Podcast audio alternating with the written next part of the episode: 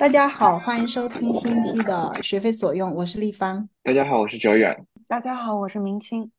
啊，今天我们邀请到了中央民族大学的博士生朱鹏飞，他目前在开普敦大学人类学系做田野研究。鹏飞先跟大家打个招呼吧。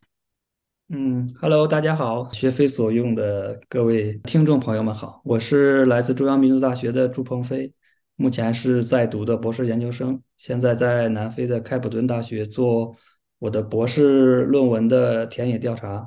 然后呢，其中一个是关于那个克伊桑人的呃这种文化复兴运动。嗯，谢谢鹏飞。我在开普敦见到鹏飞的时候，听他说起这个话题，呃，非常感兴趣。一个是我本身也生活。在南非，然后另一个是我觉得至少在中文语境里面，我见到的关于科伊桑人的研究，尤其是有非常深入的田野经验为基础的，其实很很少。我觉得，嗯，所以也非常感谢鹏飞今天过来做客。那我想问的第一个问题就是我们节目的一个例行问题是：就你是怎么开始进入非洲研究的呢？呃，先介绍一下我的这个怎么来南非的。其实这次来是第二次来南非。我之前在一六年到一七年，在我中央民族大学读硕士期间，已经来到南非一年的时间，也是做田野研究。当时是我的硕士论文。第一次来南非，对我了解南非和开展了一个初步的研究打下了基础，对南非的印象也很好，也比较喜欢这里。博士的时候。我觉得，既然硕士已经做了一个关于南非的这种基于田野调查的论文，然后就想尝试做一个跟硕士期间不太一样的研究。硕士期间我做的是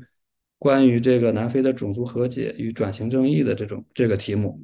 呃，这个在南非也是一个比较重要的题目，但是它比较宏观，比较政治学偏政治学。那这次回来，我想换一个不太一样的题目，所以就这次回来又重新自己找。可做的一些偏微观一点的题目，那这个科伊桑人这个议题也这次回来之后，首先看到一个当地新闻，我看到了，呃，开普敦竟然还有科伊桑人在做这个什么社会运动，我就很好奇，我就参与进来了。然后我这次回来是在二零二一年的十二月份回来，当时还是新冠比较呃严重的时候，是两年的项目吧，到二三年十二月。这个项目也就差不多结束了。目前我的田野还在进行当中，然后论文也是在写作当中，同时进行。谢谢鹏飞，非常详细的给我们介绍了你进入这整个议题的一个呃个人的呃思想的脉络吧。然后我觉得可能要先给我们提供一些比较基础的背景知识，比如说南非的民族构成，再展开科伊桑人在这其中是怎么样的一个位置。九四年之后，南非实现了这个民主转型之后，它的宪法里边有一个有一条是语言，就是南非的官方语言是有，呃，大概定了是十一种官方语言。比较熟悉的就是南非比较主要的一些族群吧，就是像科萨人、祖鲁人、呃，恩德贝莱人、聪加人，这些都是属于这个班图人，他就是黑人这个群体的具体细细化的一些族群嘛，就或者是。呃，我们中文语境就叫民族，白人这里边也有不一样的族群，它划分是一个是阿非利卡人，他是就是主要是荷兰人的后裔，当然也融合了德国人，还有欧洲大陆其他一些国家的这些在南非之后，呃，本土化了，就是他他是这一群人，他们确实是形成了一个民族，就是他有一个民族形成的过程在南非，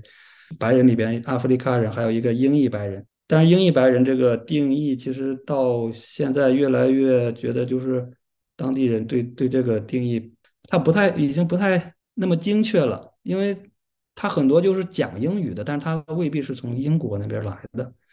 但是呢，就是就是这个划分上，就是大概就是白人里边区别出来，一个是阿弗利卡人，一个是英裔白人，或者是说讲讲英语的白人，嗯，English speaking white。还有一个比较呃重要的一个是南非，还有一个叫 colored，就是有色人这个群体。殖民时期开始，就是欧洲人和南非的本土的一些族群混血，然后有一些后代。但是它，但是其实这个有色人非常构成非常的复杂，它不光是就是欧洲人和南非本土的人的混血，其实还有后来殖民时期的一些从海海外殖民地运过来的一些亚洲的奴隶。嗯，其实从马来西亚呀一些其他的一些亚洲地方运过来奴隶跟本土的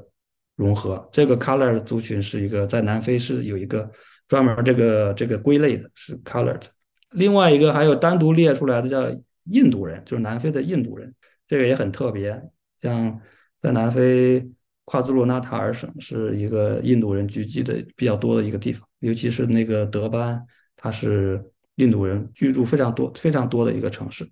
就是说这几个是非常主要的一个南非目前的这个族群吧，或者叫民族构成。那科伊桑人呢，其实他就很麻烦，在现在南非这个族群分类里边，他他很难找到自己的归类。所以说，因为他在整个种族隔离时期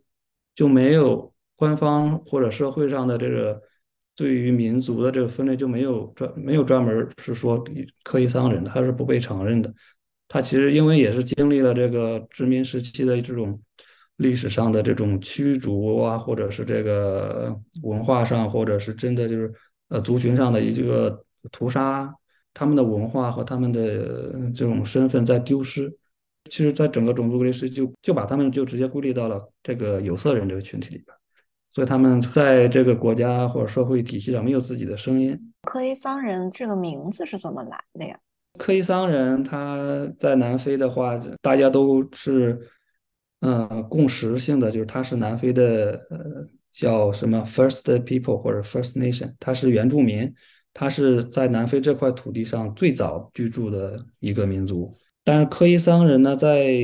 很多就是以往的学术文献里边，或者是后来在社会上的用语，都已经很少提这俩词儿了。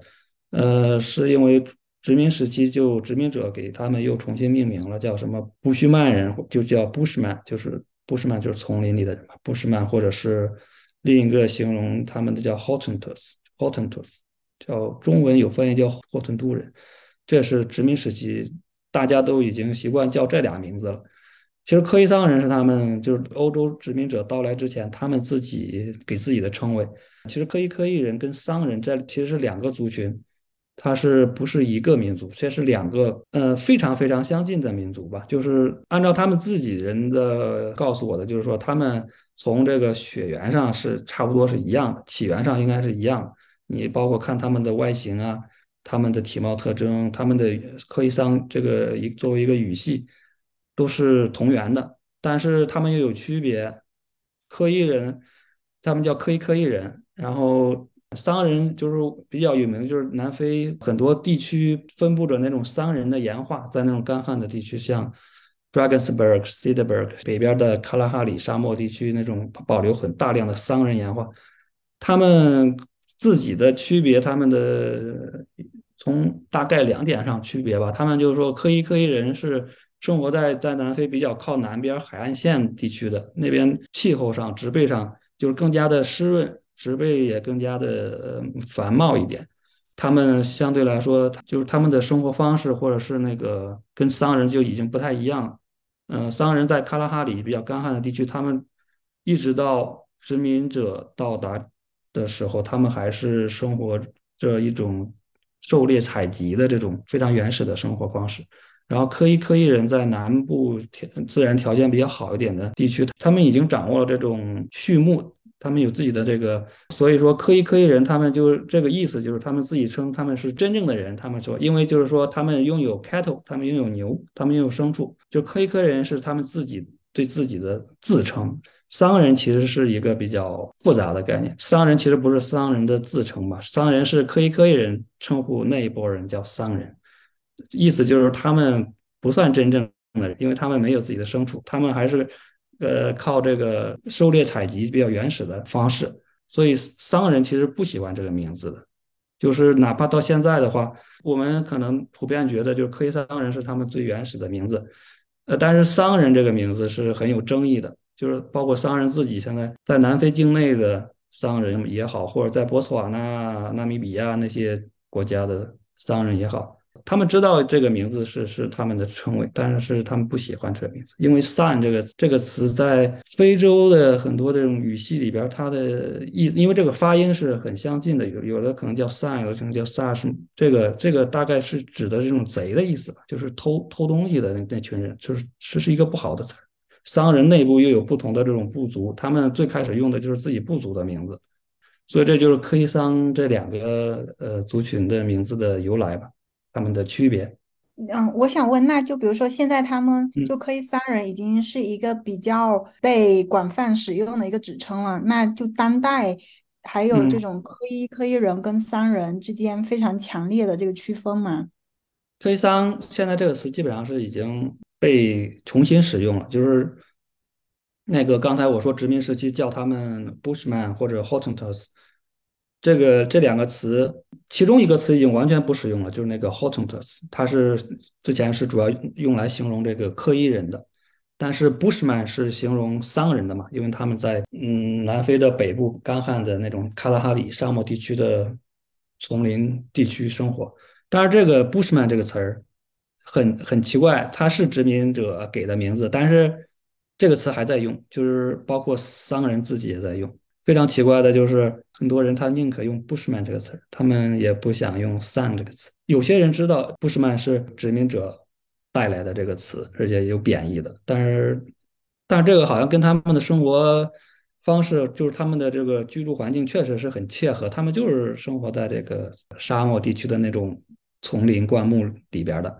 他们这就是他们描述他们生活方式，他们也对这个词好像现在也不是很排斥。包括南非北开普省的一些商人吧，他们属于商人，他们他们也是叫说自己是 Bushman，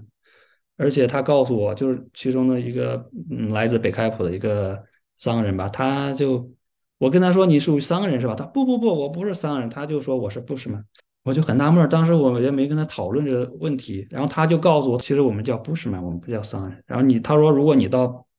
你到纳米比亚或者是博茨瓦纳那些国家的商人，你跟他们讲。商人，商人，他们都不知道这个商人是指的是谁，他们就是就叫自己是布什么。所以这个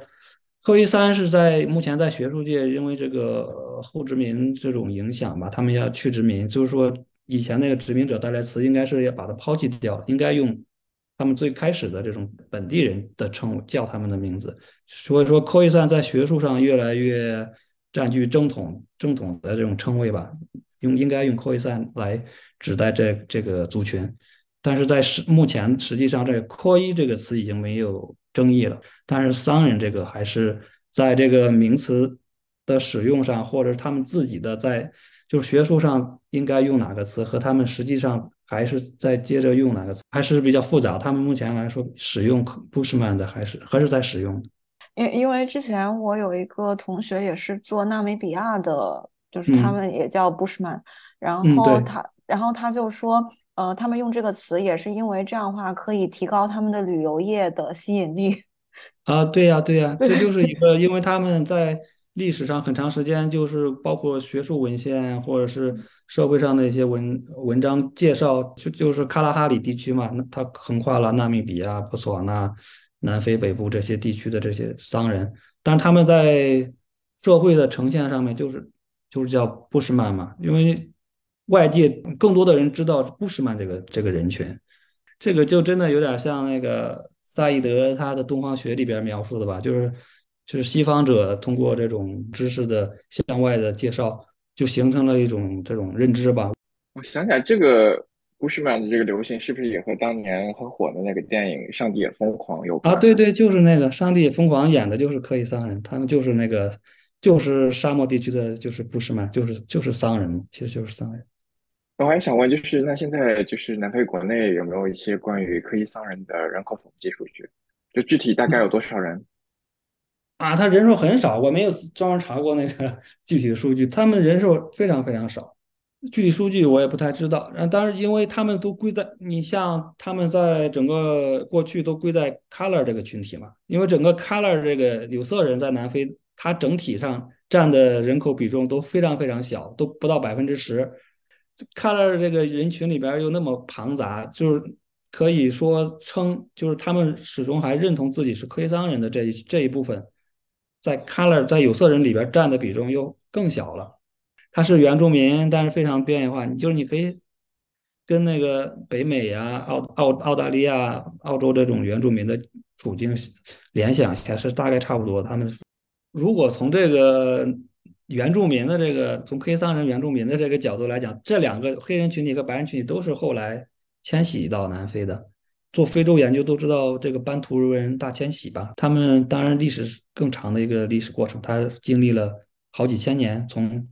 非洲中部的大湖地区一直往南迁徙，迁后来迁徙到它跨过今天的呃林波波河，就是南非的北部边境，到达南非之后，那都是其实他从中部非洲一直到南部非洲，那是最后一波了吧？就是班图人大迁徙。班图人进入到林波波河境内，就是今天的南非境内，他们又分开始分化成不同的族群，就是祖鲁人呐、科萨人呐，还有那个葱加呀、什么呃呃茨瓦内呀，这些就又分化成不同的文小文化群体了。这是一种族群的这种自然的形成过程。然后他们欧洲人是从好望角这边登陆，是从西部西边西开普这个地方登陆的，然后黑人是从东边往那边移民的。他们中间有一个相遇的过程，中间那块就是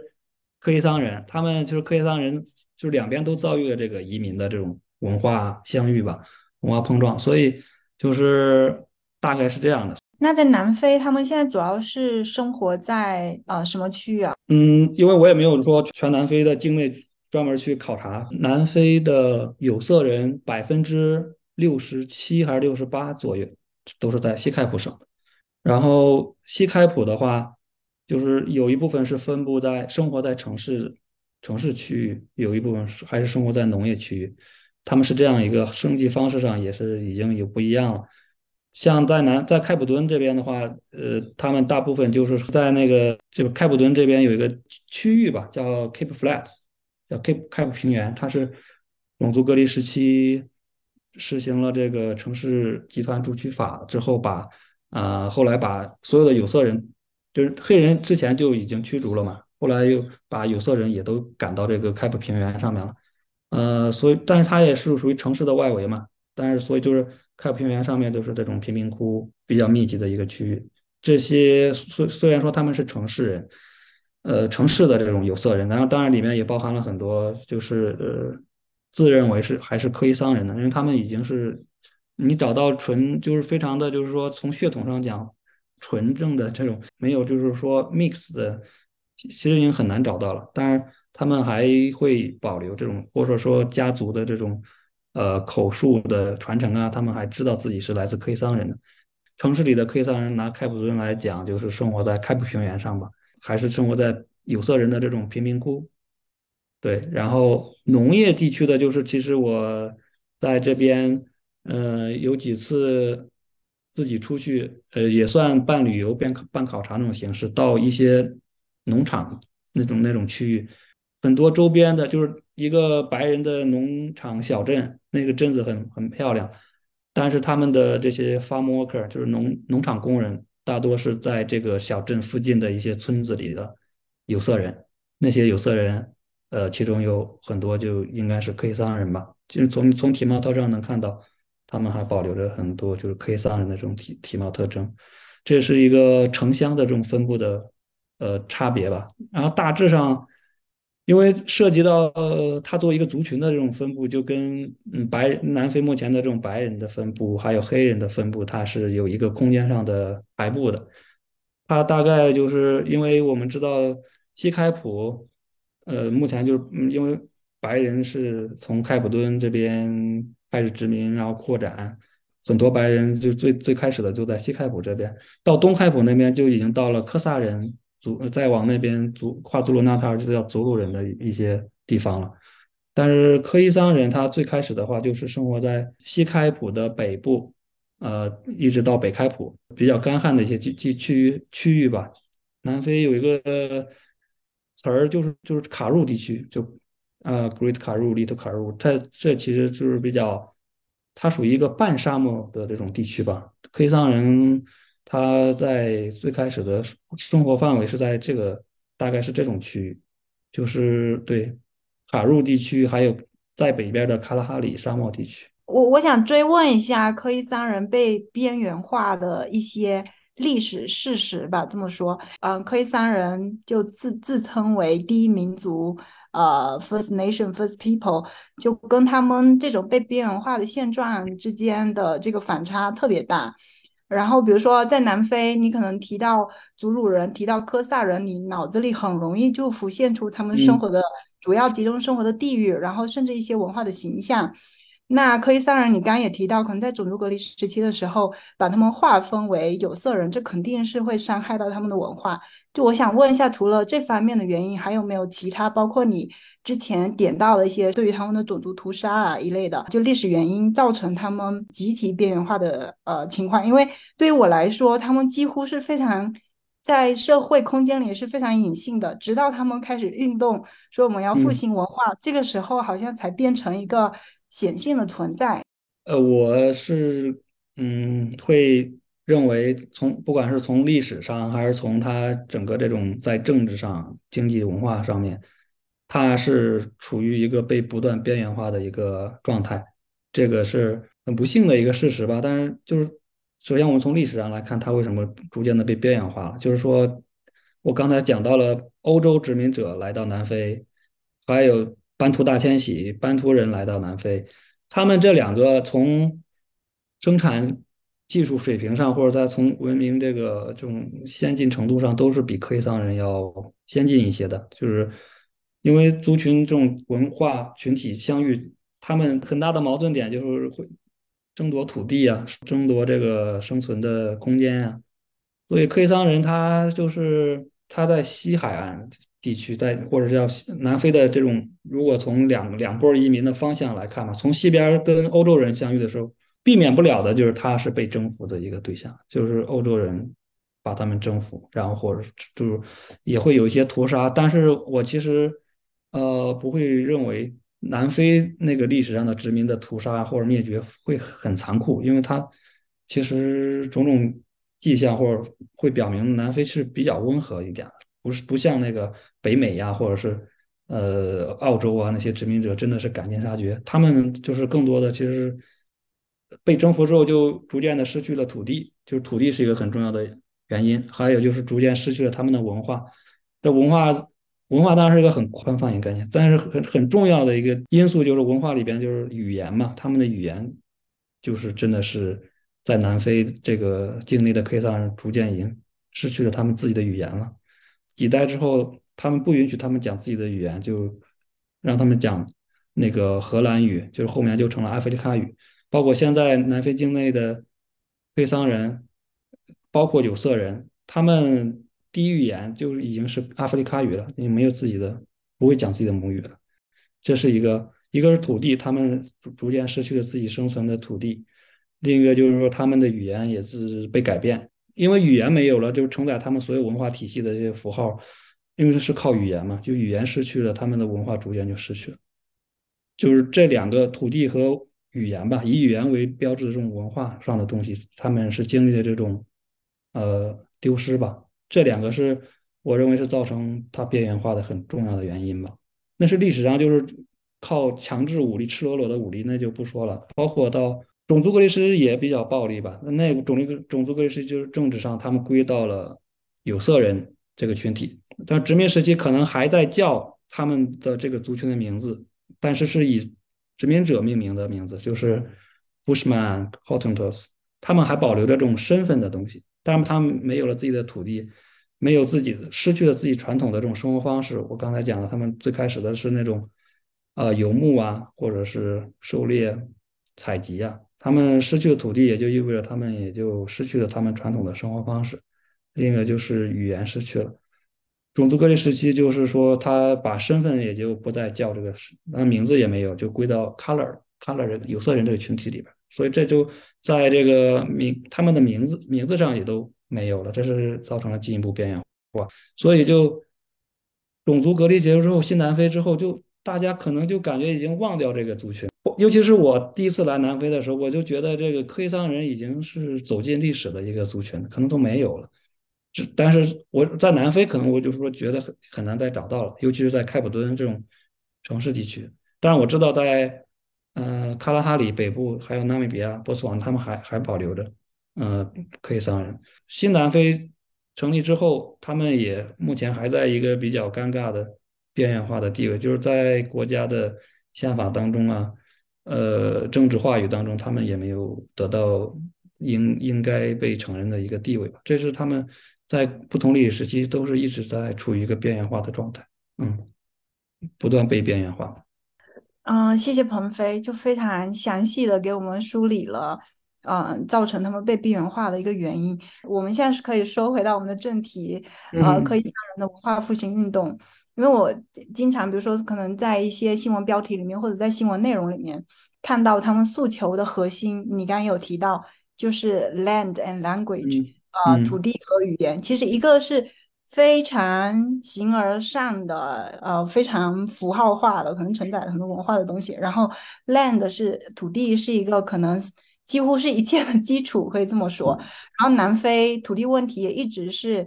嗯呃，这种政治、社会、经济各个方面的这个争议的一个一个核心的议题。嗯，然后像你说的，比如说很多 K 三人，因为跟有色人生活在一起，或者说被划分为有色人，他们可能很多人现在已经在说的是阿非利卡语了。他们也很少，尤其是生活在这种城市边缘区域的这些 K 三人，他们可能也没有自己的土地了。那他们这个文化复兴运动，就比如说一些非常具体的诉求是什么？然后他们想，嗯，复兴的这个文化就是。想达到的一个愿景是什么样？呃，据我的观察，还有一些跟他们的访谈，呃，了解到的，他们当然也是，就是像你说的，他们文化复兴，他们近些年来其实已经开始很早了，从新南应该应该是九四年新南非成立之后，民主南非实现民主之后，他们其实这个。呃，科伊桑人的这种文化复兴就已经开始了，应该是，就但只是说那个时候非常非常小。近些年来开始，他们的声势越来越大，然后被社会关注度也越来越高了。呃呃，当然就是说，他文化复兴具体指内容指的是什么？就是呃，怎么去理解他们所谓的文化复兴？当然，土地、语言，呃，这些都是他们的诉求嘛。当然，这比较宽泛。呃，但是具体到他们具体的运动上面的具体的目标，他们是有一些具体的这些诉求的，或者当然可能也是一个，当然这不能可能不是说他们的文化复兴的终极目标吧，但是他们一些具体的社会运动是有一些呃目标指向的，就是比如说有他们克伊桑人这些年来一直在要求这种重新命名 reclaim the land。土地问题很很棘手嘛，在南非，南非这个土地 是个大难题。呃，不光是科伊萨人想要土地，其他的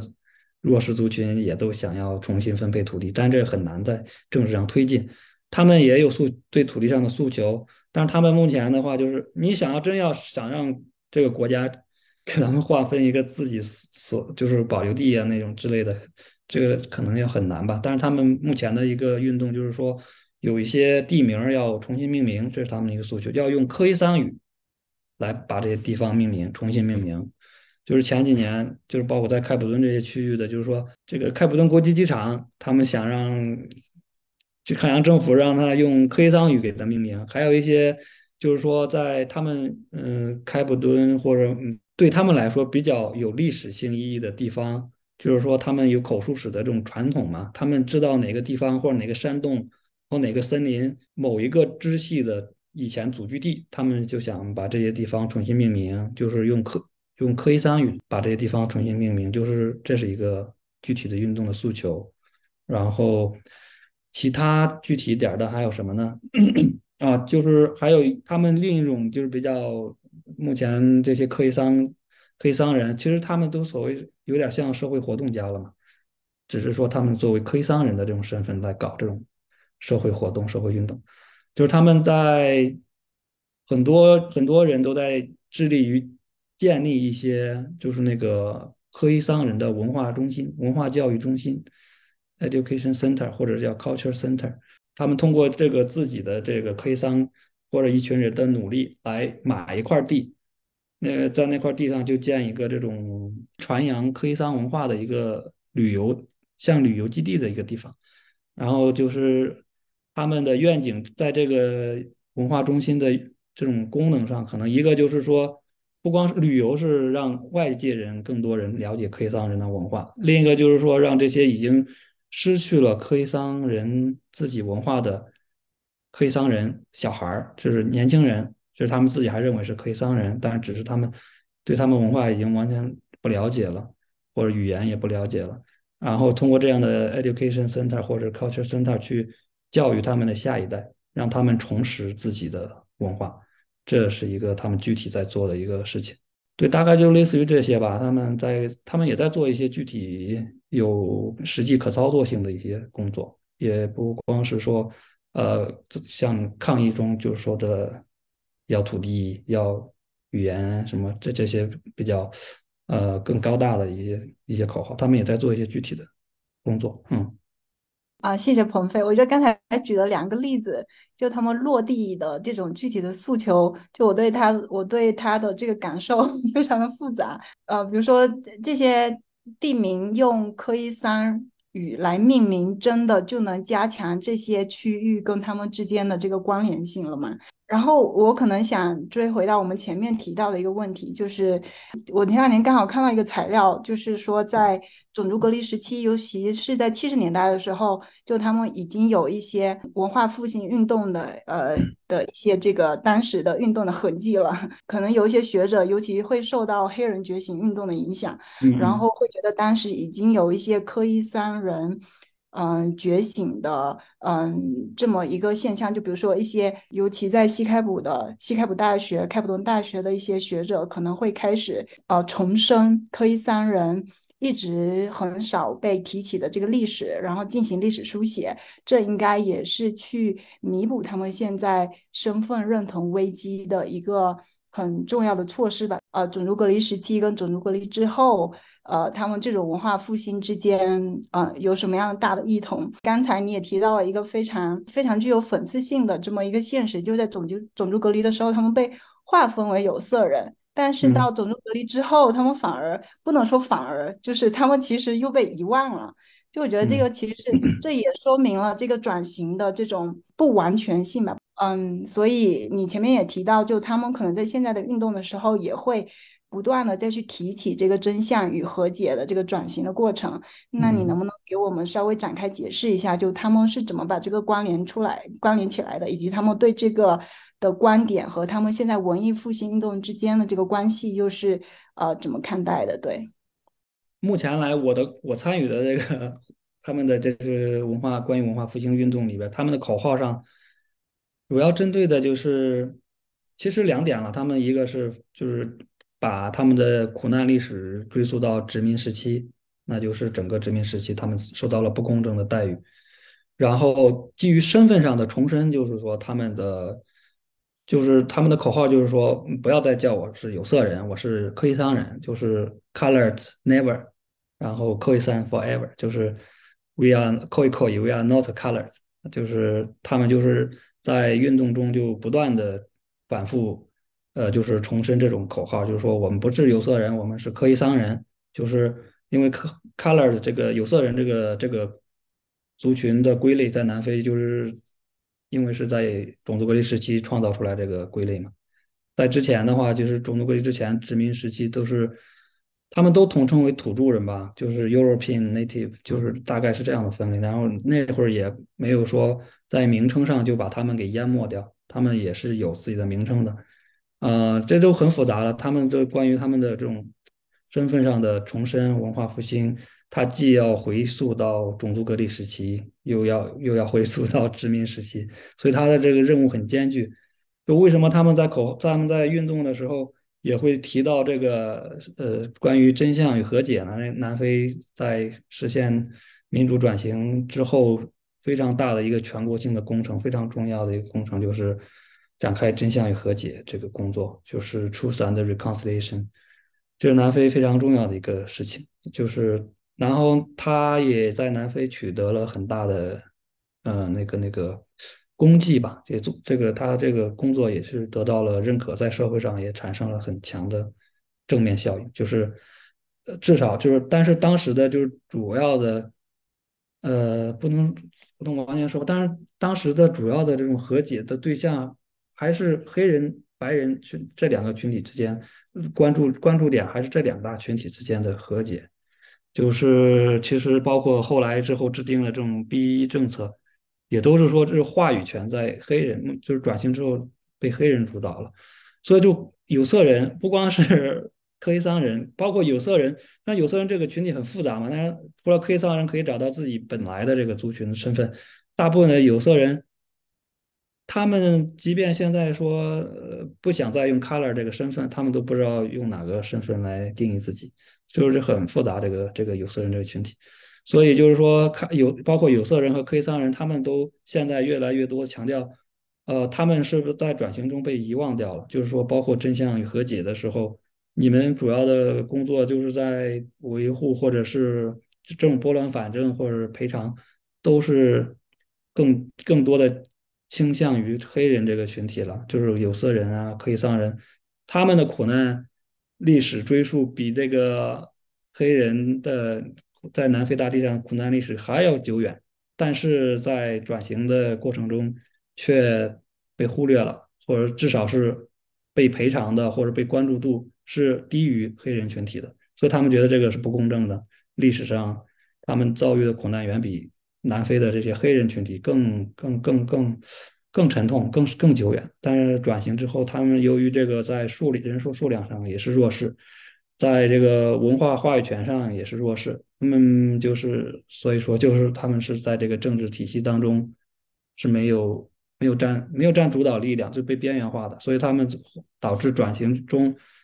他们的处境依然是比较边缘化啊，确实没有，就是转型当中这种嗯所谓的和解呀，所谓的这个赔偿啊，所谓的关于这个正义呀，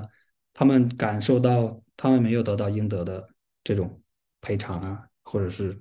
正义啊，所以就是说，科伊桑人作为现在越来就是就。具体到科伊桑人这个群体吧，他们他们在运动中也是会呼吁这个，重新呼吁这个转型正义，说真相与和解。他们也想成立一个专门的真相与和解委员会，再成立一个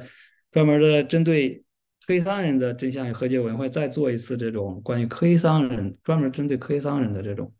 要把历史上的这种苦难真相说出来，然后呃应该。得到怎么样的一个相应的赔偿？他们有这样呼求，就这种诉求吧。当然，可能就会具体这个操作上就更难了，因为这个当事人已经不在，他都是历史了。因为南非之前那个种那个真相与和解，它是刚结束，他他针对的工作也是从一呃一九六几年沙克维尔惨案之后到一九九四年这段历史时期的所有经历过。不公正待遇、种族种离、种族隔离、政府的这种，在这个政治体制下遭受到这种人权上被迫害的这些人都可以去那个呃和解委员会去申诉，但这是可以有具体可操作性的。当然，针对科伊桑人目前要求的这种针对更久远历史上的这种真相啊和解怎么去操作？但这还是一个 理论上是可以成立的，但是操作上怎么去操作，我我还是在。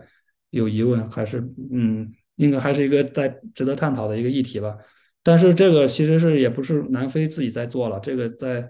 其他像澳大利亚其他地区已已经已经有国家在做了，真的是就针对土著土著居民，针对南针对像澳大利亚已经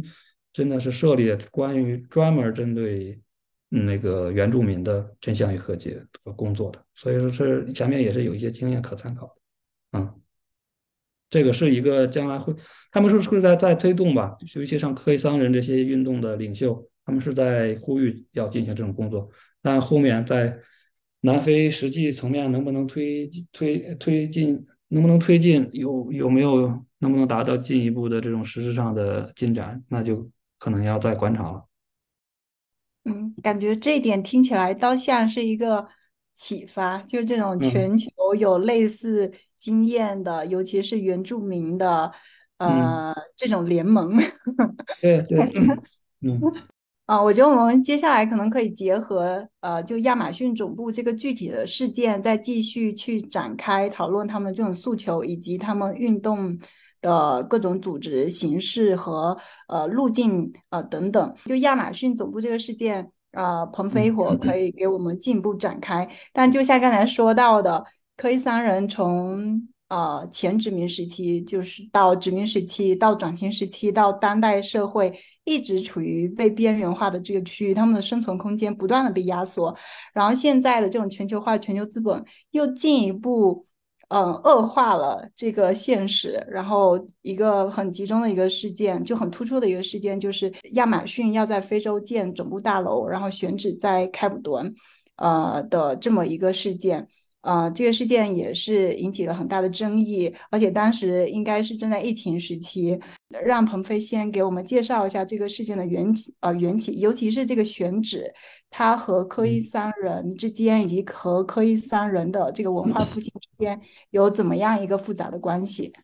就是我关注科伊桑人，当然是之前就知道，比较感兴趣，但是没有想想进来做关于科伊桑人的具体研究。就是因为亚马逊这个事件，然后我看到了这个事件。我就是二一二一年十二月份刚到南非的时候，我就呃看关注一些当地的社会新闻，我就看到了这个事件。当时我就很震惊，因为我之前的印象里边就是说，呃，科伊桑人历史上的科伊桑人，我知道是有着科伊桑人群体。但是我看到这个新闻的时候，第一眼就是说科伊桑人的社区，在就是说针对。亚马逊在开普敦建立这个非洲总部大楼的这个事情，他们进行抗议，正在抗议。我当时看到这个新闻，我就我就很吃惊，我说开普敦还有科伊桑人啊？呃，这这跟我原来的就是认知好像有点超乎我的这种这种认认识，就是我以为南非目前存存留的科伊桑人的这些这些社区吧，能称为社区意义上的这种群体。有，但是应该是在北北开普那些比较干旱地区的，就是有，但是在城市，在开普敦这种城市地区，竟然还有科伊桑人社区，因为他用的是 Khoisan Community 嘛，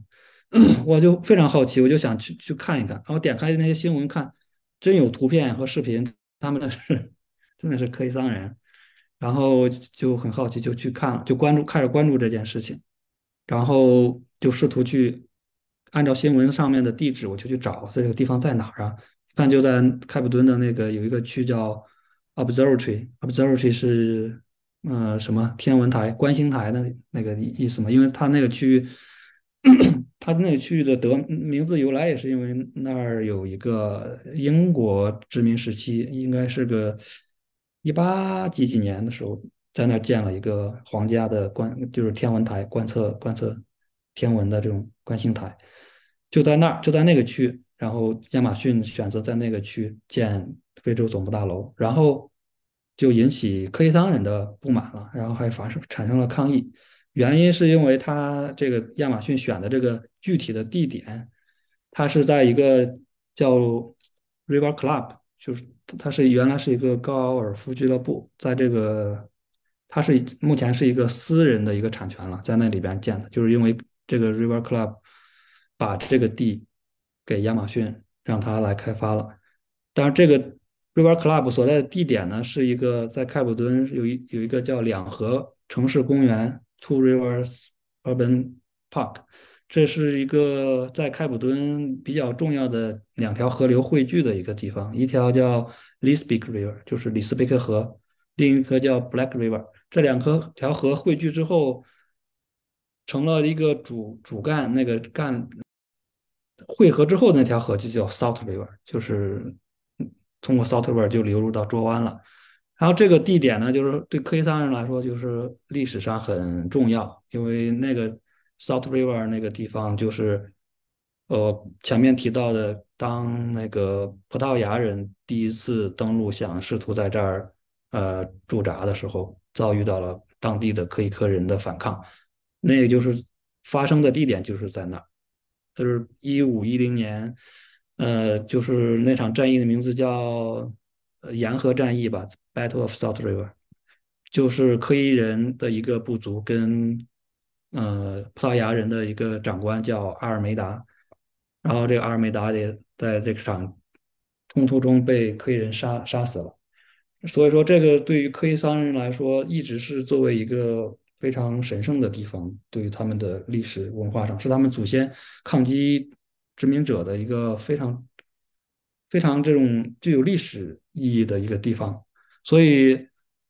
就是他们得知亚马逊要在这儿建一个大大楼，就是他们就非常的不高兴，就要派就要就要发起运动，要抗议。所以，这个这个是这样一个由来。但是就是说，主要的 问题就是说，可以就是那个亚马逊为什么要建在那儿建？这个这个是一个问题的关键点。然后，因为这个只有亚马逊开发商和开发商他们自己知道他们为什么要在那儿建。因为我的调研，我是真的很想有机会能访问到他们，就是那个当他们真的要在那儿建的那那那个人，但是很难啊，因为。他们很排斥，包括你，哪怕你是新闻记者，他们都不会，他不都不会跟你讲这些真正他们为什么在那建。啊，当然是合法的，因为它是一个私人的产权，啊，然后是一个通过正正规的途径，亚马逊和 River Club 那个发开发商他们达成了这种协定，因为那个产那个那块土地目前来说是归私人所有的，他在那建也是合法的。然后，呃，但是这个问题又很复杂，就就是。他建的那个地方是在一个两条河流交汇的地方，它是一个等于是一个两条河流的冲积平原，那是一个生态非常脆弱的一个地方，在开普敦。然后开普敦的在那个奥 Observatory 那个社区的居民也反对在那儿建，因为他们觉得在这儿建会破坏掉他们的那个生态环境。然后呢，克伊桑人就认为那个地方是他们神圣的土地，是他们承载着他们祖先神圣的这种光荣啊、历史记忆的一个地方。啊，科伊桑人也反对他们在那建。但是有意思的一点就是，他们为什么选在那建？一就是大致上是因为那个地理位置它比较有优势，因为那边是有，嗯，有两条主要的干道都是从那儿经过，所以他在那儿建是。交亚马逊在那建，交通上就已经不用考虑了，它会节约成本。嗯，然后它那个 observation 那个区域离开普的其他重要的一些区都是一个中间的比较便利的区域啊，但是这个位置上肯定是一个很重要的原因。呃，但是也有就是反对他们的人，这个科伊桑人也说。嗯，他们在那儿建也不是说经经济逻辑上完全合理的，就是他们建在一个冲积平原上，说那个他地基要打得更深，所以他们要花更多钱。其实，他们说这经济逻辑上不太合理，他们就觉得他们是就是这个反对亚马逊的这个科伊桑的呃领导领袖，就是他说啊，他认为他们就是专门想要建在那儿，他是有一个这种像他们这种达到这种亚马逊这种。级别的，他们就不太考虑经济逻辑了，他们考虑这种 legendary 逻辑，就是传奇性。他觉得那块土地对整个南非历史啊，做对，它是一个非非常具有传奇性的一个地方，他们就想建在那个比较 富有传奇色彩的一个地方。这是呃反对亚马逊一方的人的一些观点吧。但其实他们在最初是有七个地方可以作为选址的，但是他们最终选择的在了那儿。所以这这个问题我。没有机会去，没有机会去，真的是 问这个开发商和亚马逊，他们为什么选在那儿？可能经济因素是首要的，也可能还有其他因素。但是这个我受于，就是说访谈，它有很多因素，你都决定你能不能访谈到他们。我的在这目前是超出我的能力范围之内的，因为没有人真正知道他们为什么最终选择在了那儿，出于最重要原因，出于什么原因。但是可以再分享多一点的，就是说，他们在决定在那建的时候，决决选址选在那儿的时候，那都是五年前的事儿了。其实他们动工是，嗯，可能一一八一九年才开始了。他们要选址的时候就已经很早就开始选了。当然，他们可能也是比较倾向的那个地方的。他们前期也会做一些调查吧，就是说这调查一下当地的一些人的民意啊，或者说。关于环境这块儿，呃，能不能通过呀？他们也是会做这，因为那么大的公司，他们这些工作都会提前做。当然，他们确实是忽略了这个原住民这个因素。他们当时征求的，也就是主要是征求这个，呃，observatory 那个居民，他们有一个居民的组织叫 Observatory Civic Association，就是天文区的居民协会吧，算是嗯这种基层的一个民主组织吧。他们去征求他的意见，征求他们的意见，当然也他们也是反对的。但是后来他们觉得这个他们一个小小社区的居民这个。他们就算反对，就是说他们可能也觉得这个问题也不大，但是他最后还是坚持在那建。后来在那建之后，他没想到最后最大的阻力是来自于科伊桑人这个这个因素。对，后来他们就认识到了这个麻烦越来越大，在整个建筑过程中，对他们造成最大的阻力的其实是科伊桑这个这个因素。嗯。所以其实并没有科伊桑人居住在这个选址上。那这个当地的这个居民组织就是主要是哪些人呢？对，这其实大部分科伊桑人，他因为你呃，因为你熟悉南非的这种种族隔离历史，然后就是他一直到呃种族隔离结束之后，他这个城市的居住空间上，因为他目前还是延续着大致上还是延续着种族隔离时期那个居住空间嘛。因为 Observatory 这个区域在种族隔离时期，它基本上属于一个白人区嘛，白人区域。然后，但是 Observatory 的邻隔壁的那个区域 South River 那个区，那是一个有色人的区域。所以亚马逊的工程，它选址位于 Observatory 跟 South River 的边界，但是它在 Observatory 这一边，所以它就是一个在一个这样一个边界的地带。呃，其实没有说所谓的。一个科伊桑人的呃很明确的社区了，在那儿，就是我刚开始也是试图要找那儿有没有一个科伊桑人聚居的一个社区，没有的。但是但是他们那边是有一些有色人在那儿住，所谓的就是有些人也认为是科伊桑人，但这就是已经不是一说说那边就是住着一个科伊桑人的社区，就不是这个议题了。就是这些来反对他们的科伊桑人，大多是来自于。Cape Flats，开普平原上的一些有色人，他们还是认为是自己可以桑人的，就是这个以这个反对他们的这个社区的居民组织，大多是当地的这些白人居民，然后也有一些有色人，或者也有一些呃，他们还认为是可以桑人的，当然是这个居民组织代表的更多是当地的这些呃富裕阶层的这些白人群体，还有一些有色人，嗯嗯。啊，我觉得这个问题就非常的复杂，又非常的有意思，因为这个选址等于说跟他们跟科伊桑人的关联，其实更是一种精神上、文化上的。对对。那呃，而且并且我相信，现在我嗯，我想问，现在就可能在种族隔离时期，这些科伊桑人对这个区域肯定没有任何的 access，就是说他们肯定没有办法进入这个区域嘛。那现在。那现在呢？当下呢？这个他们不居住在这，但是这是一个他们平常可以进入的一个区域吗？当然了，这后种族隔离之后，这区域都开放了。只是说他们大部分居民受制于经济上的这种因素，他们经济条件还是达不到搬到这些更靠近城市区域的这种好一点的社区。他们但是自由进进出这是完全没有问题的，就是非常就是他们可以进来的。这就是为什么他们在 运动过程中会强调这个转型正义这个东西。就是说，他们现在没有居住在这个区域，但是他们科伊桑人反对亚马逊更多的合法性来源是追溯到历史上。就是我完全认同他们具有抗议的这个合法性，我只是想说，这个事件又佐证了一个他们是极其边缘化的这个现实。就在这个选址这个地方，平常的时候会有一些科伊桑人进行了一些文化活动嘛，就是他们除了在呃精神上遥远的认同这个选址选址所具有的对他们的历史意义和这种神圣性的呃之外，有没有一些比如说具体的文化活动啊一类的呢？我不太了解这这个地方，他们之前有没有举行一些关于纪念性的活动？目前亚马逊在建的那个区域，它就很早之前属于一个 River Club，它是一个高尔夫俱乐部。它本来是一个，它也不是私人所有的，它是一个归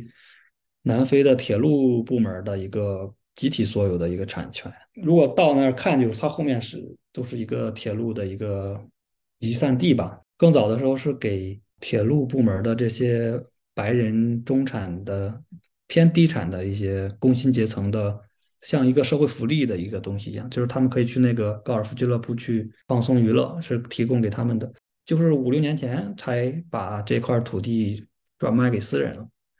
就是现在是一个私人承包的那块土。那个高尔夫俱乐部它的运营方面也不好，就停掉了，然后就就卖给亚马逊了。嗯，是一个当地的一个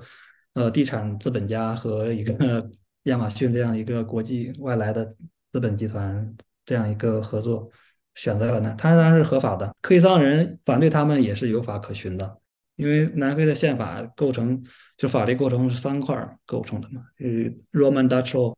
British Common Law，还有这个 African Customary Law 这三个构成部分。然后开发商他们就是从这个 Roman Dutch Law，就是这个方面是他是承认私人产权、保护私人产权的。但是同时，黑桑人从这个习俗法里边又可以把那块地方认为是他们的历史遗产，历史遗产是可以受法律保护的。他们是从这方面来进行法律抗争的，都是合法的，只是看法院 怎么判。嗯，然后市民呢，也是通过这种集体的权利、社区的这种居住权利。嗯，所以就是这很复杂呀，涉涉及到又涉及到南非的法律体系构成。首先，责任应该是说市政吧，市政就是他肯定要申请从市政上申请市政允许，市政上也没有把这个因素考虑进来，就是说他可能会涉及到族族群原住民上面的这种。文化上的敏感因素，那大家都认为这个可能没啥太大问题。原住民就更不知情了，因为当地也不怎么居住着有克伊桑人，选址的时候就没有考虑到克伊桑人，他们更不会说去征求克伊桑人的。就像我刚到开普敦的时候，我都我也不会认为说开普敦还有很多科伊桑人，然后他们还有很强的影响力，这个开发商也没有想到，所以就是被忽略了这个因素。刚才鹏飞提到了一些。反对这个呃建楼的这些观点，但有意思的是，其实也有一些科伊桑人甚至组织是支持亚马逊在这建大楼的。你能不能也跟我们分享一下，就这个支持方的观点是怎样的？嗯，对吧？这就很有意思了，因为我第一次去他们抗议的地点嘛，找到地点了，但是看不找不到科伊桑人啊，他们只有在活动的时候才会去聚集在那儿。后来是通过一个记者朋友，他告诉我，他获获取到这个信息，他那个哪一天他们会有一个聚集抗议，就在那儿啊。然后我就那天我就去了，我去的比较早，因为我想去的早一点，看他们到的，他们来到之前，就是他们到了之后，他们都会说在做什么。我去的非常早，去的时候就是那一波人就在那个那个公园那儿有一个土包，他们说其实就。抗议地点是在那个土包上演讲，会有一些传统仪式的表演。然后去了之后，我就看他们很激动，在那儿演讲、发表演讲。后来又来了一波，他们就吵起来了，就场面一度失控，就很激烈。然后就他们就两方双方冲突起来了。我去的时候，第一波人他们是那波科技商人是支持亚马逊的，因为我去了之后，我很奇怪，就是说他们怎么从那个。River Club 的里面走出来的，然后后来才知道，就是他们为什么支持他们。先不说为什么，就是他们支持他们，他们喊的口号是什么？因为他们支持亚马逊是一个有一个变化，他们也不是原原本就一开始就支持他们的。第一次见到他们，呢，就是说他们支持他们的理由是，他给南非当地，就是尤其开普敦这些 Color 的这些群体带来了很多就业。啊，哪怕他是临时的，他创造大量就业，尤其那时候是在疫情期间，失业率很严重，就业是个很很很很重要的事儿。他们支持他。另一个很重要的一点就是，又有点滑稽的一点，就是说，他说亚马逊会在那个建他的大楼的同时，会在那个 River Club 里边会建一个科伊关于科伊桑人的文化的纪念馆，就很奇怪了，是吧？就不合逻辑。亚马逊为什么来这儿就要给科伊桑人建个纪念馆呢？说这个就是一个后来发生的，因为是因为涉及到科伊桑人牵扯进来反对他们了，然后这是一个策略吧。所以他们其实支持他们的这群人是，就不是说一开始就支持他们的，只是说后来开始支持亚马逊，因为亚马逊给他们了一些承诺吧。就是，然后另一波人是一直始终坚决反对，是这样的。后来通过反对他们这些人的访谈，就是说他们他们支持亚马逊那群克伊桑人本来也是在我们这一边的。后来有一天突然分裂了，就是 跟这个亚马逊有发生了协商吧，就是叛变了。他们的意意思是，嗯，这样的。这个变化也特别的有意思。然后我们在新闻里面一般看到，比如说他们的这种运动的形式主要是抗议啊、游行，呃，然后反对方也有把亚马逊的这个开发商，呃呃告上了法庭。然后不知道还有没有其他的这种组织形式跟运动形式，以及这个案件最后的判定结果如何？这个事件就是反对亚马逊的这个科技商人这个群体，它主要的形式其实就是抗议了，抗议游行。但是前提基础是，他们是是在走法律上的程序。他们他是有个谁会组织的，像一个法人身份一样一个组织吧。这个组织跟 Observe 是一个居民组织，这两个组织同时把亚马逊和开发商作为被告告上法庭了。所以说这是一个案件，这是一个法律上的案件。他们就包括抗议也好，游行也好，就是为了施压嘛，就是为了这个案件施压嘛，就是让。法院判定的时候，看到这他们的呼声，看到他们的民意。你说抗议也好，施压也好，他是都是在法律的规定内在做的这些这些抗议事件。他们抗议就是声声势上造声势，最终判决还是法官嘛，还是法院。所以就是双方都雇请了雇佣律师，最后法院判谁。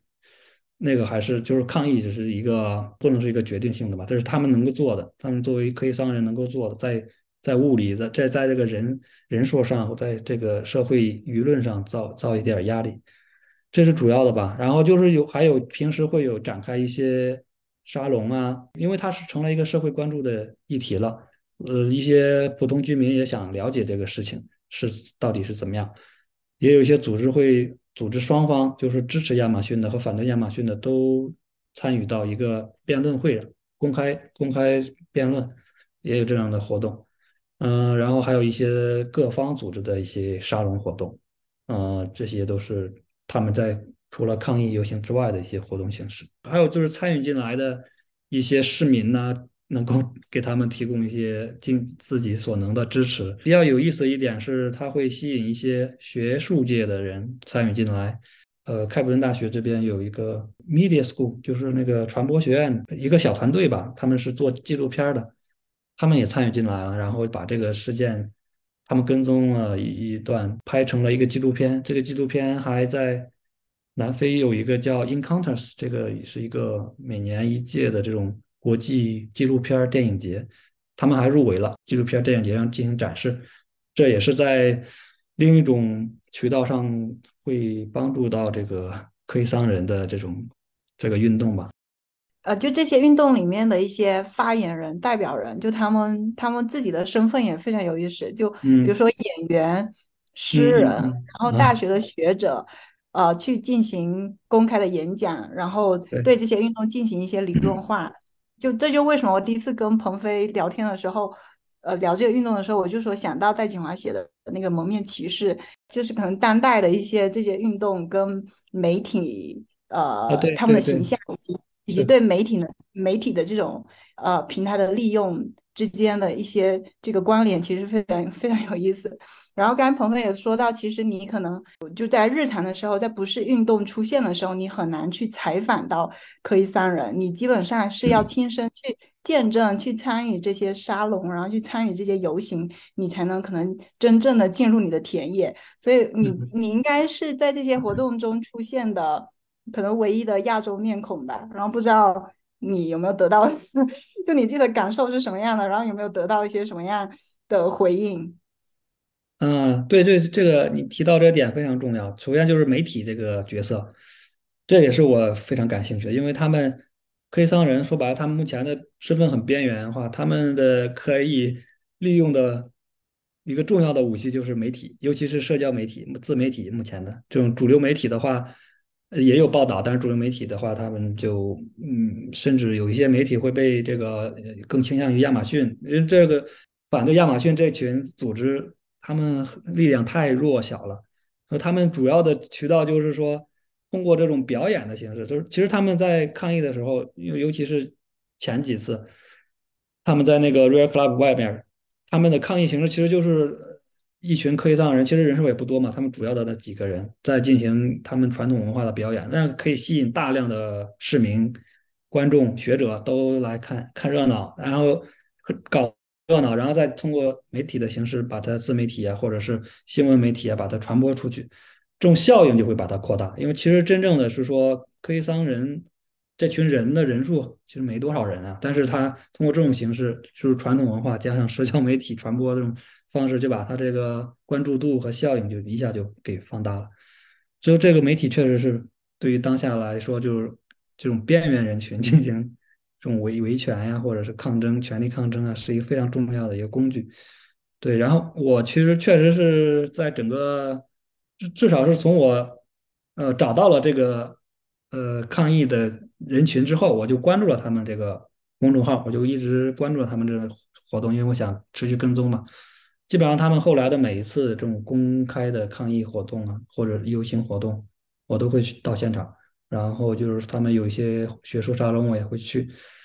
我应该是是唯一一个亚洲面孔吧，就是尤其是是是中国人吧，就是他们也对我也很稀奇，他们也很就是说看到我就得很吃惊啊，就是因为而且我还老来，对，就看见我已经面熟了后，他们也很就是活动完之后也也也很想跟我聊聊天，就是寒暄几句。所以就是因为他们正常的抗议的过程中，他们也很忙，就就是都没没功夫，就不可能去跟他们进行采访沟通的。就是他们结束之后有一个简短的沟通，更多的深入沟通还是在私下里边。他们不进行抗议的时候，联系到个人，他们愿意接受的，在进行深入的就是访问。对，然我作为这个亚洲面孔是在里边的话，他们并没有这种排斥吧，就是反而是很他们很新奇，感觉很新奇，而且还很受欢迎。然后我又背着，每次去都背着一个我这个，都背着我中央民族大学的那个包，他们一看就知道我是一个啊外来的一个学生。因为就是这个中间还有一个很奇妙的东西，因为我是大部分出去调研的话，我会用我这个开普敦大学访问学生的这个身份的。但是针对于这个事件，开普敦大学的学生身份是有点敏感的，因为就是他们黑桑人两波就是。支持和反对的两波，其中反对亚马逊的那波，很多人都是背景都是来自呃开普敦大学的教有教授啊，有研究作为研究人员的。如果你暴露了你是来自开普敦大学的学生身份，呃，支持亚马逊那波人就可能就就不可能接受你的任何访谈。我就每次都是带着我的国内中央民族大学的那个那个背包，他们一看就说哦，你是做你是学生，而且是来自中国的学生，他们就也很愿意跟我。聊聊聊天儿，嗯，也不见于是就完全针对这个事情吧。咱们也想了解一些一些关于中国的一些有趣的事情，所以我的这个身份反而是比较容易进入到他们这个群体当中的。在这个事件总体来说，还是那个反对亚马逊的人更愿意接受我的这个访谈，因为就是开发商那边和支持亚马逊的那一一部分科技商人，他们是不太。不太不太欢迎，不太接受外界的对他们的呃采访啊访谈的，就是不光是针对作为研究者，对于新新闻媒体也是。但是对于反对亚马逊的，他们已经很多人都已经把我当成那个兄弟了，见面都是叫 brother。然后有时候他们就后来他们就主动给我发消息说我们有一个这样的活动，你可以来参加，因为他们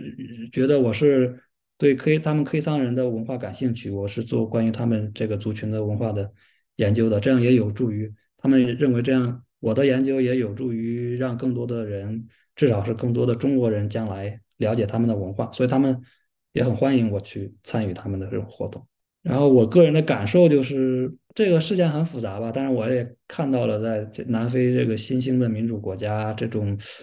呃，你不管他是以抗议的形式，还是这种游行的形式，参与到这种边缘群体的权利的维护与抗争，还是很有序的，没有说是很混乱。他们每次抗议就是，呃，海报上写时间地点，他们就是按时到，到时间他们也就结束了，结束也就是闲聊一会儿就各自散散去回家了，就是一个很正常的一个现象。对于我来说，刚开始感觉就是。很兴奋，会产生很多问题。这个会不会是说将来会造成一种对这个国家政治稳定上是一个隐患啊什么？但是后来的经验感觉，应该是我作为一个这种我们成长环境里边却不具有这种政治文化的背景的，或是一种有时候可能是多虑了。对于南非来说，对于其他国家不敢，没有没有没有相关的观察，不不敢定论。当然，南非这种，因为南非的各种抗议很多，当然科伊桑人这个抗议就更加温和一点了吧？呃，我也不敢说南非所有抗议都很温和，至少在抗疫情期间，在发生了一次那个非常严重的暴乱，那个就那个就很惨了。但是科伊桑人这个人人群很少，他们也他们也波动不不出来特别大的这种这种什么导致于政治动荡的吧，都没有吧？还是很有序的在参与吧，他们嗯，而且很有趣，他们通过这种跟传统文化相结合的这种方式，加上社交媒体这种新的新的形式结合，对我来说是一个很有趣的体验。这个案件整体来说，目前一个状况就差不多是半结束状态了，就是六六月底，六月三十号，呃，那个，因为我之前说有两个申诉人嘛，一个是 Observatory 那个区那个社区的居民组织，他其实是主要的申诉人，他就已经选择撤诉了，就是说他觉得也斗不过这个亚马逊，在这儿也是耗精力，然后因为那个社区居民的。成员也觉得这个已经做了很多工作了，然后这个也左右不了了，因为更重要是他们说没有经费再支持这项活动了，他们就说，呃，到此为止就不就就就终止了，就是申诉人就是那个法人就是 Torik 领导的那个科伊桑人那个组织，他们力量更小了，也就停停下来了，就是在。目前来看，在这个西开普省的这个高级法院这个层面，这个案件已经是亚马逊作为胜诉胜诉方。嗯，但是那个 Torik 跟我跟他聊天的时候，他透露他作为个人还没有最终放弃吧，他还后面还会有一些在组织进一步的抗争，可能就要上升到宪法法院的层面了。这就可不不可想象，他是有多么的艰难，作为一个这种。呃，这么边缘化的一个族群的社会活动家，是确实很艰辛啊。就是整体听下来，嗯，就他们这个漫长的被边缘化，然后呃，生存和表达的空间，还有文化的空间不断被压缩，这个现实就就肯定是一个既定的事实。他们文化复兴运动，无论是诉求，还是这种通过呃对。传统文化进行展演的这种路径和形式，还是还有包括呃通过媒体嗯进行宣传、进行扩大效应的呃这个方式，就就都处在一种非常象征性的层面上。嗯，我觉得可能有时候没有实质的东西，但是在象征层面上的这些胜利，可能可能有时候要比有很多实质性的东西的胜利要更重要。象征它也可以再生产嘛，生产产生 新的这种事实。像非洲啊，像呃一些呃拉美呀这些，就后殖民就影响还很深的这些很深远的这些地区和国家，边缘这些群体还是就还是很需要社会去关注的。而且这些边缘群体他们的处境状况造成的这些根源还是。追溯到这个殖民、殖民、殖民时期的影响，但殖民时代已经结束很久了。但是，作为这个后殖民这个东西，它是一个从文化上、经济上是一个更加隐性的一个力量，在对当下的社会的产生了一种嗯不公，有有很多不社会不公平的一些因素。还是我觉得应该，如果是作为这个研究者呀，或者对这些地区域感兴趣的人。是值得思考，更加更多的关注这些边缘化的一些群体，尤其像这种原住民这种群体，他们的生存处境确实很艰难。如果就是你真的是有一些参与的话，会深刻体会到他们的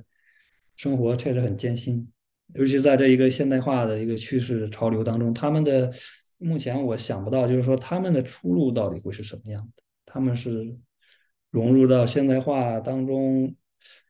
他们才能生存呀。但是如果他们就是强调他们的文化复兴是恢复到他们的真正的，又恢复到这种非常传统的原始生活方式，怎么样和现代化这个大趋势这种怎么去融合，怎么去相处？所以说这种边缘状态到底是怎么去解决呢？通过他们自己的文化复兴，会导向一个怎么样的跟现代化潮流怎么样去去相处呢？那他他可能会不会导成一种通过这种运动会导向一种自我的这种边缘化？虽然说他们要说去这种边缘化，但是出路是呢？希望大家可以多关注这方面的议题，集思广益，看看有没有什么好的思路啊！谢谢大家。特别感谢彭飞今天跟我们分享的非常有趣的研究，然后非常具有人文关怀的这个议题，然后也非常具有启发性的呃一些视角。也谢谢你最后留给我们大家的呃这个问题，然后希望将来还有机会请彭飞回来跟我们分享更多的内容。谢谢。